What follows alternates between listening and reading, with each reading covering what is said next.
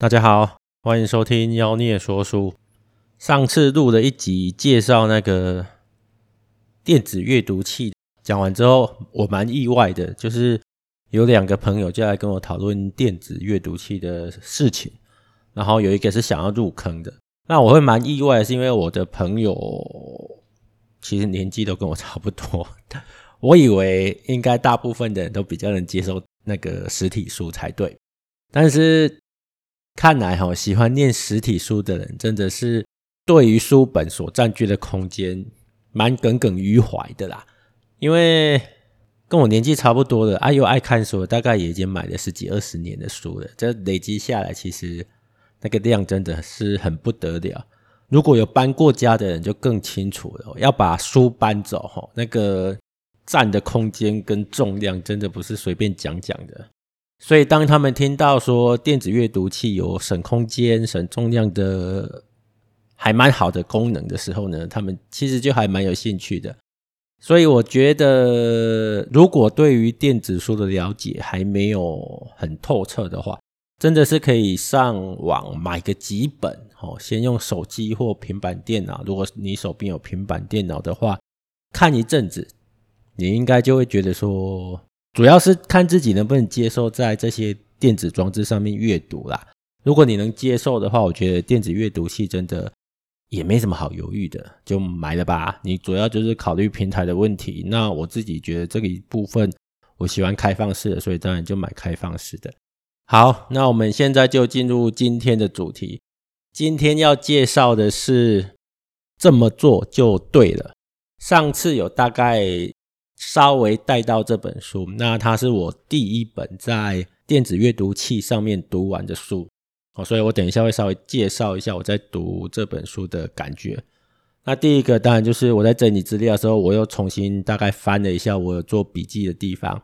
电子阅读器的笔记，我这个是携带型，就六寸的，所以笔记很单纯，没有让你真的能做很多复杂的的动作，但是就是画画线，然后。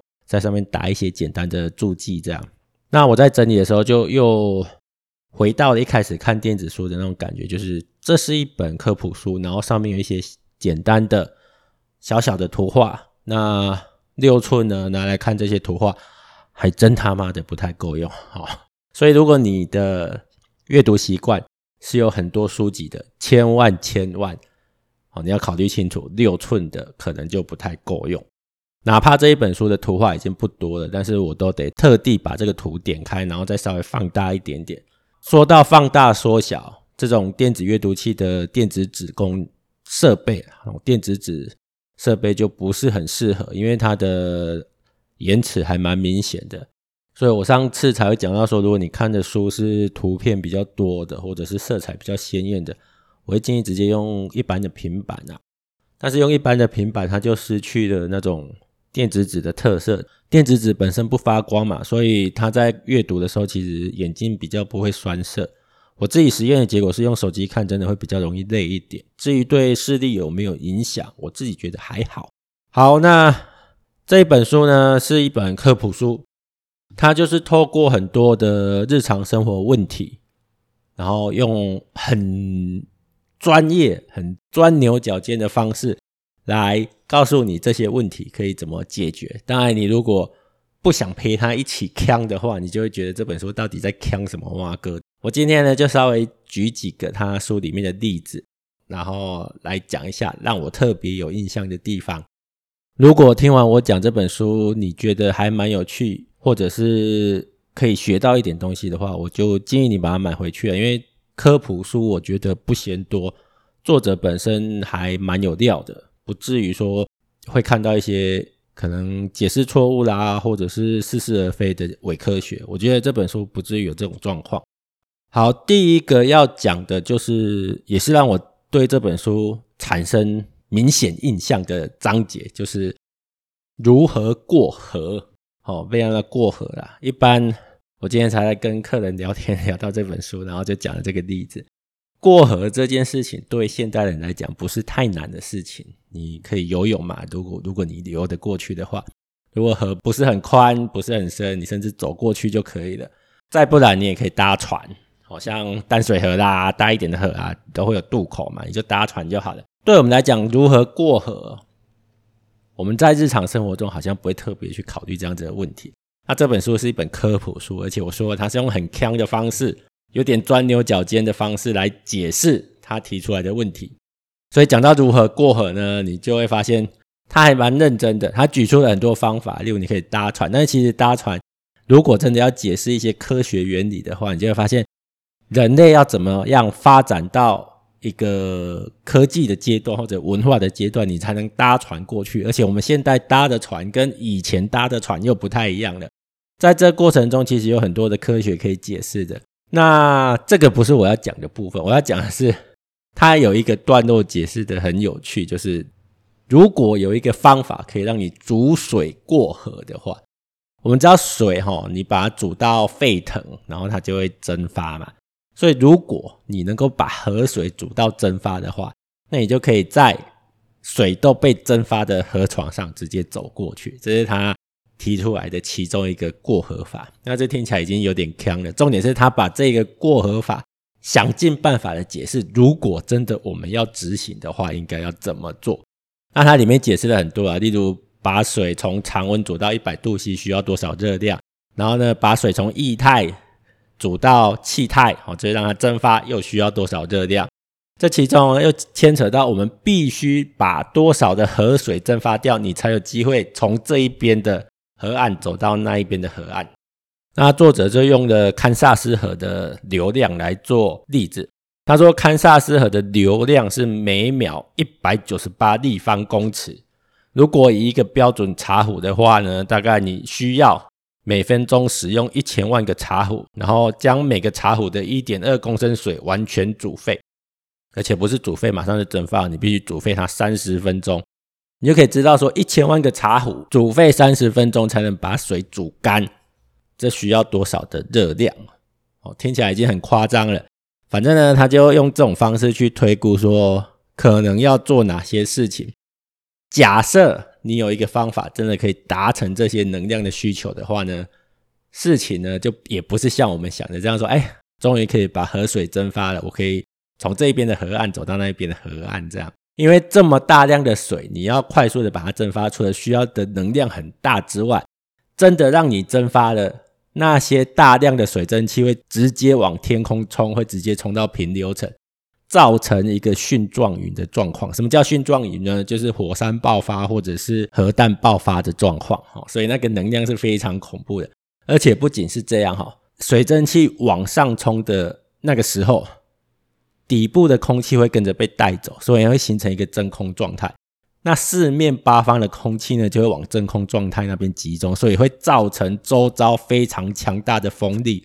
你会直接被这些风力往那个你加热的地方吹过去。再来呢，因为这一股能量实在太大，所以底部可能不是单纯的只有水跟水蒸气而已。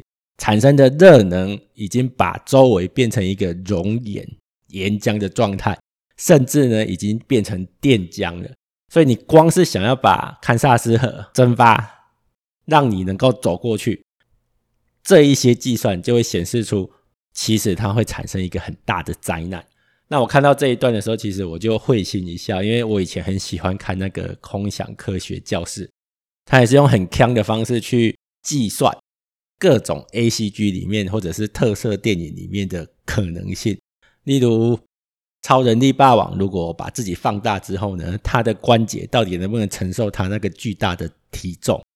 就是用这种很有趣的方式，把真实的物理带到这些幻想的情境里面，你会发现其实产生了一个很强的效应。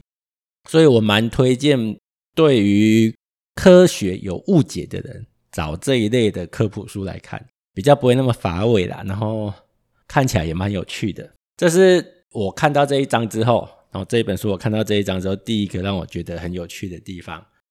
然后接下来呢，刚好最近有那个台风嘛，刚好有灿树台风经过台湾嘛。那当然，大家在台湾这么久了，对于台风也不陌生了。只是呢，这几年啊，应该说这十年来，因为社群网络的发达。所以台风来的时候呢，就会有一个现象，在各地的网友呢，就会把他们拍下来的照片放到 FB 啦、IG 上面，你就会发现说，哎，这一次的灿数台风在台湾各地都造成了那个火烧云的景象。那我看到这个火烧云，我就想到这本书里面也介绍了一下如何预测天气。不过呢，很遗憾哦，就是这本书介绍的天气哦，如何预测天气这一章，针对的应该是大陆型气候，而且是在温带那一边，所以它的预测方法在台湾其实是不太适用的。不过我还是可以大概讲一下书里面提到的一些科学现象，例如他讲到说，为什么我们有时候看到的天空或者是云会是红色的，这个其实是因为。波长比较长的红光会比波长比较短的蓝光更容易穿透空气，所以当太阳在西方落下的时候呢，太阳光穿过很长距离的大气，照到你头顶上的云层，这个过程中就会变得非常的红。那波长比较短的蓝光呢，则是在空气中就反射散射到其他地方去了。所以当你的西边有风暴云的时候呢，红色的阳光。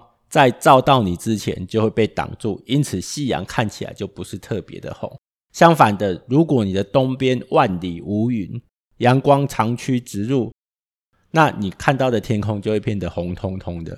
这个现象呢，在西方他们就有一句谚语，简单的说，傍晚如果你看到满天的红光，那隔天就是好天气。那如果你是在早晨看到满天的红光呢，当天就可能会下雨，甚至有暴风雨。为什么？因为这个要配合地球的自转，天气系统呢，是他们那边啊是由西向东移动的，所以傍晚看到红光的时候呢，表示你的头顶上有云层，但是西边其实是晴朗的天空。那晴朗的天空会随随着时间离你越来越近，所以呢，你傍晚看到红光，表示呢，明天的早上晴朗的天空就会到你的头上来了，所以天气会是好的。相反的，如果你早晨看到红光，就意味着晴朗的区域正要远离，而云层正要移过来。不过呢，作者也有特别提到说，这个推测方法呢，在热带地区其实不太适合，因为热带地区盛行风比较倾向由东向西移动，所以跟我们就是跟刚刚讲的刚好不一样。那我们想嘛，他刚刚说，如果你是在傍晚看到红光的话，隔天会是好天气；如果是白天看到红光的话呢，当天会比较。有可能是坏天气，然后热带地区是相反的，所以呢，我们在台风要来的前一天傍晚呢，在 FB 上面看到了非常多的火烧云，那就象征着我们隔天会是比较坏的天气。那如果我们白天看到红彤彤的一片呢，也许当天就会是比较好的天气。所以老人家讲的一些天气的谚语呢，其实有一定的参考性，毕竟呢是。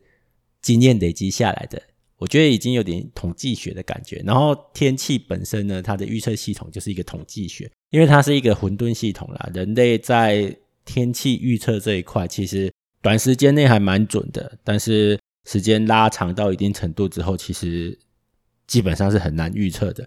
像台风会不会生成，我们也都是前一段时间才知道。我没办法预测说明年会有多少台风会从哪里登陆，会不会来台湾这样。所以呢，这一章其实我觉得蛮有趣的，刚好又碰上台湾有台风，然后作者有大概提一下热带地区的状况，还蛮吻合的。所以台湾有一些天气的谚语，我觉得大家也可以去参考参考，像什么诶高纬台无人知，不知道有没有人可以找出一些科学解释啦。我其实蛮喜欢看专家针对这些古老的谚语去做科学性的解释，但有些是。牵强附会，然后有些是真的有一定的道理在里面的。不要觉得说古人好像都很蠢笨。前几天才跟朋友聊到那个人类在迁徙的过程中哦，我们之前在讲枪炮、细菌与钢铁的时候，有提到新几内亚那边的考古证明哦，至少目前看到的迹象是，人类移居到新几内亚的年代比移居美洲还要早。那当时的人类是怎么样能够跑到这么远大洋洲诶吼，跑到这么远的地方？我们从现代的角度看，当然会觉得说哇，好好神奇啊。是不是有什么外星人的协助啊之类的？其实，如果从地质的角度来看，当时是冰河时期的末端的，所以海平面其实比现在低很多。也就是说，我们现在看到的一些海岛，可能在当时是更大一点点的。那更大一点点有什么关联呢？就是现在我从 A 岛看不到 B 岛，但是在当时我可能是看得到的，因为 A 岛跟 B 岛都比现在还要大一点，因为海平面比较低。那我站在 A 岛的边缘，也许就能看到 B 岛了。在看得到的情况下，其实我们的祖先啊，或者说当时的人类是比较有机会，也比较有勇气出海的。就这样子，就有点跳岛嘛，一个岛一个岛的殖民过去。那过去之后呢，冰河时期结束，海平面上升，等你惊觉说，哎，你当初来的岛现在已经看不到了。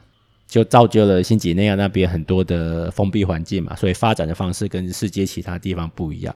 现在有一些神秘主义者喜欢用外星人啊，或者是其他的各种神秘主义的说法来解释这些东西。其实它还是有科学的推论在里面的，我们还是可以用科学的方式、科学的角度去解释不少事情。所以后来的文化，有时候一些古老的谚语啦，或者是我们刚刚讲的一些跟天气相关的观察，它在长时间的统计之后，也不断的证明，其实它是有一定的可信度的。那我很喜欢用现代的一些科学角度去分析这些东西，可以证明其实先人的智慧还是蛮厉害的，毕竟他们在。文明的发展跟我们落差这么大的情况下，他们还是能做出很多准确的预测，也难怪人类能发展到现在，真的好。然后我最后再讲一个让我印象深刻的一章，就是如何动算，就讲选举啦。它里面讲了几个很有趣的观念。它第一个方法就是诱拐选民，不小心圈选你的名字，这个很有趣。他们因为国外是拉丁语系嘛，用英文的。英文字母来拼自己的名字，所以呢，有些人就会偷鸡摸狗，然后故意用类似的名字，甚至故意用一样的名字，想要占一些人的便宜。例如，举个例子好了，假设现在诶台北市长是柯文哲嘛，然后也许有一个人也姓柯，他想出来竞选台北市长，他就故意把自己的名字也改成柯文哲。那这个这样子的目的就是想骗一些没有认真看选票的人，看能不能把想本来想盖给市长柯文哲这人，不小心盖给。素人柯文哲这样，那有没有用呢？目前看起来效果不是很好啦。不过很巧的是哈，我看完这本书之后呢，没几天就看到那个新闻有一则报道，叫就是俄国有三名候选人同名同姓，而且长得还很类似，就是那个胡子长得差不多，然后穿的衣服也差不多。本尊就很无奈啊，批政治诈欺啊，这个大家可以上网查一下，俄国的三名候选人同名同姓。所以表示这一种烂招还是蛮多人在用的，甚至呢不只是把名字改的一样，连照片呢都会故意用的很类似。那这个应该也没犯法啦，只是说多少可以骗到一点选票。那背后的操作可能还有很复杂，例如故意有第二名就故意弄几个类似的人出来抢第一名的票嘛。那也许本来落差只有一点点，就可以把第一名挤下来，让第二名自己当选这样。那除此之外呢？作者还举出了几个选民一定会认同的议题，建议候选人可以从这里去操作。他联络了民意调查中心，然后找出了几个一定会一面倒的问题。什么叫做一面倒？就是基本上九成甚至九成五的人都会认同的议题。那这些东西基本上你提出来，大家都会赞同你，好，都会认为你讲的是对的。这些就很适合拿来操作。其中一个很有趣的就是。我觉得啦，就是跟台湾目前的政治状况有点异曲同工之妙。他这里就是讲到说，有百分之九十五的人认为，万一美国遭到侵略，他们支持参战。也就是说呢，几乎所有的美国人都反对有任何的境外势力来侵略自己的国家。好，那我觉得这个问题其实这样子平铺直述的讲出来，大家会觉得有点智障。谁不反对？哦，谁谁会赞成其他国家来侵略自己的国家？当然，所以你你如果把持了这个议题的话，那认同你的人本来就是多数。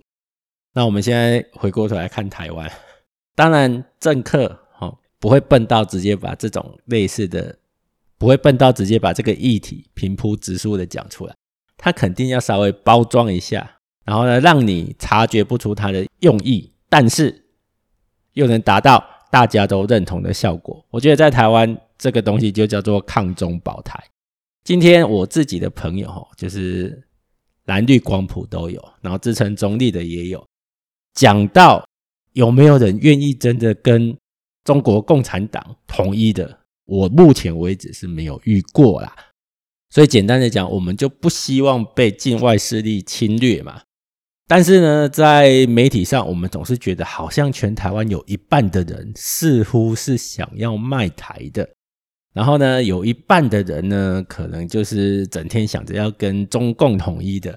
我都不知道这一半的人到底在哪里，因为好像我都没遇到。所以呢，对我来讲，其实我看到这一章的跟这个议题的时候，讲的其实核心是一样的。大部分的人哈，我不敢说是不是跟美国一样有高达九成或九成五，但是我相信大部分的人都是反对哦，都是反对这种对我们有敌意的国家或者是势力来侵略台湾的。不过呢，好像只有一个哦，好像只有一个政党有资格讲这种话，其他的呢都是。中共同路人，其他都是什么同路人、槟榔之类的。你就算讲出你要抗中保台，他也会觉得你是胡烂的。这个其实就是很高明的选举策略。相关的那个深入的讨论啊，我觉得可以去看一下这本书啦。然后它其中一章就是教你怎么动算。简单来说，如果你知道目前的选民绝大多数都支持哪些议题，其实这些议题大部分都没有争议。我大概再念个几个啦。